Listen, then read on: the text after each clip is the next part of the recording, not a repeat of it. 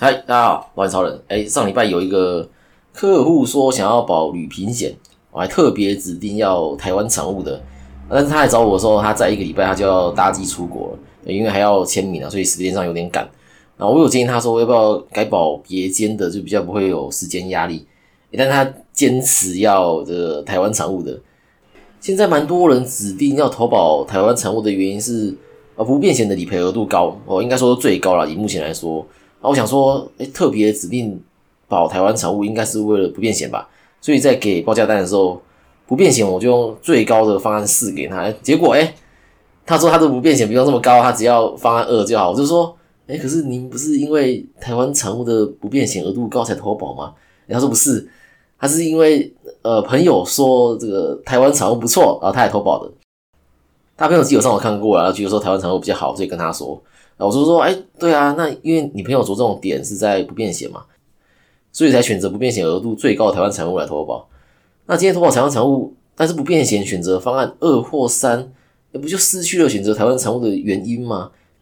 因为方案二或三的理赔额度在其他家也能赔到同样数字，那只有方案四这个额度因为过高是别家没有的。如果是想要方案二或三的额度，那为什么不投保其他家呢？对你其他家投保时间还比较宽裕。对，有些出发前五天，他可能就要将一个保书送到公司。那有的可能说，哎，你前两天送到就好了。对，每间公司做法不同。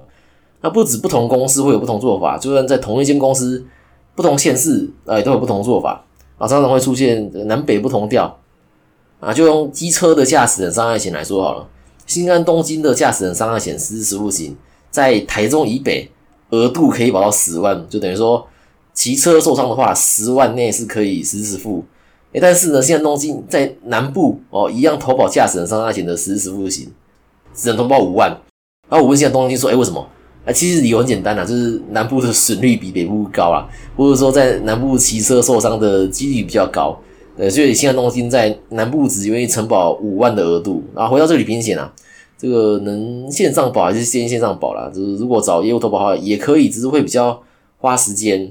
啊，如果要投保的时候已经离出发时间不到一个礼拜的话，在线上投保速度会快很多。好，那来讲一下那个新北幼儿园喂药这件事啊，这个刚好群主讨论到，然后也跟大家讨论。那讨论点是，如果小朋友因为被老师喂药导致需要住院治疗的话，那意外险能不能理赔？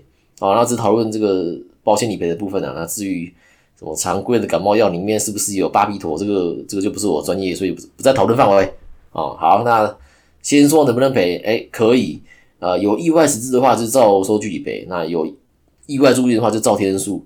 那有的可能问说，哎，为什么可以理赔？对，这个不是老师的故意行为吗？哎，之前有提过，是要判断是不是意外的话，有三个条件。那如果不是这三个条件造成的话，那就算意外。那只要符合其中一个，那算疾病。我跟他这三个条件分别是疾病、细菌感染跟器官老化。那只要不是这三个条件造成的话，那就是意外。那意外险就能启动。OK，那我就来一个一个看，说有没有符合。小朋友被老师喂药这件事情是呃疾病造成的吗？哎，不是嘛，就是小朋友根本没有生病嘛。虽然真的感冒，也不可能去喂巴比妥这种药物。那小朋友被老师喂药这件事情是细菌感染造成的吗？听起来有点荒谬，但是不是嘛？好，跟大家小朋友被老师喂药这件事情是器官老化造成的吗？那因为小朋友器官老化，所以老师喂他吃药，这个听起来有点荒谬，但是也不是嘛。那他既然那个被老师喂药这件事情跟这三个条件无关，诶，那当然就是符合意外险的条件。那有因为这样子住院接受治疗的话，是可以申请理赔的。所以他意外险不止在小朋友身上，在大人身上也很好用，就是可以当这个水药侠、震波王或是血小板战士。那我自己会觉得说，现在大家球场意识强烈的状况底下，我个人是觉得意外险卖太便宜了，就尤其是意外死之。所以我自己在帮客户规划保单的时候，我都一定会附加个意外实支，除非客户说不要了。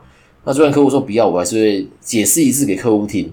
那在我确认这个客户他完全理解后，如果他还是不要意外实支的话，OK，那我就会照他的这个需求去规划。对，因为选择权在客户手上嘛，这个也没有对错啦。只是也许这个客户想要把预算放在医疗实支或是癌症上面，这也是可以，那这是客户自己的选择。好，那我们回到主题来看。这个全球的医疗实质实物代号 XHB 跟这个宏泰人寿的医疗实质实物代号 HSD 哦，这是 D 哦，哎，A B C D 的 D，HSD 啊，这两个商品那我以下会用代号来简称。那会抓这两商品放在一起看，是因为这两商品很像，呃，不知道谁抄谁的。那两边的计划二住院杂费都是二十万，那门诊手术的部分呢，也都是五万，然后也都要限制在条款内列的表。那门诊手术的次数呢，也都是一年限制六次。那转换日额的话呢，也都是一千五啊，也都是接受副本理赔。那杂费的给付方式呢，也都是盖刮式。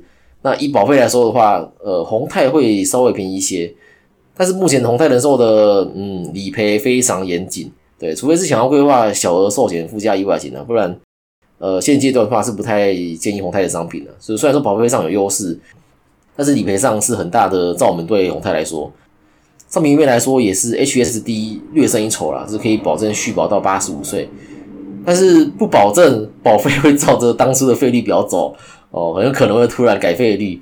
那 XHB 这边是保证续保到八十岁，那还有就投保年龄，HSD 是零到七十岁投可以投保，那 XHB 是零到六十五岁能投保，就是那像刚刚说的啊，就是宏泰在理赔上就比较严谨，对，以理赔面来说的话，会是全球获胜的。那全球这边呢，还有一个目前业界少有的优势，就是门诊手术可以理赔牙齿，诶，这是一个很大的优势哦。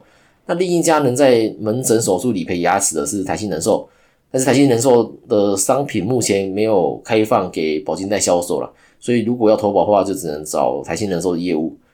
那目前大家最推的台湾人寿实支付代号 HNRC，在门诊手术的部分是。完全把牙齿除外了，那这也是 HNRC 的一个小缺点，但是瑕不掩瑜啦。那之前有提过啊，这个宏泰人寿是目前唯一可以同时投保两张实支实付的保险公司。那除了 HSD 以外呢，还有 HS 一，就是 A B C D 的 A B C D 一的一。哦，那我当时看到这两个实支的时候，我觉得 HSD 比 HS 一还来的优，但是保费却是 HS 一比较贵。那如果同样都是住院杂费二十万情况下，三十岁的女生投保保费是六千五，但是 HSD 却只要四千一。那我当时觉得说，哎，很奇怪，这是为什么？呃，比较优的这个商品却比较便宜。那 HS 一这边最高额度可以到四十二单位，那就要保到最高额度，门诊手术杂费也还是只有一万元。那刚刚 XHB 以及 HSD 如果用计划二的话，都还有五万。住院手术的部分，HS 一这边要限制在健保的二二期里面，变成额度比 HSD 少，然后手术范围又更严格，但是保费却又更贵的一个现象。那我有跟同泰人寿的窗口去问这个事啊，之后想说，哎，是不是有什么我不知道是哦，才让看起来比较不优的 HS 一比人家贵？但是呢，宏泰人寿的窗口也说不出来为什么。那很多人在投保保险的时候，喜欢找是该家的业务员投保，就会觉得说比较专业。这例如说。投保台湾人寿，他就会想要指定台湾人寿的业务员啊，他特别备注说，哎，不要保金啊。但是业务员专不专业这件事是要看人，而不是看公司嘛。那我就觉得说，我自己带的公司里面，哎，有老鼠屎啊，也有专业优秀的业务，所以要看人啊。那像这次我问同泰的窗口，他们他们也是自家的员工，但是也不了解说为什么 HS 一会比人家贵。那我计划有发现啊，会比人家贵是因为 HS 一的转换日额比较多，比 HSD 还来的多。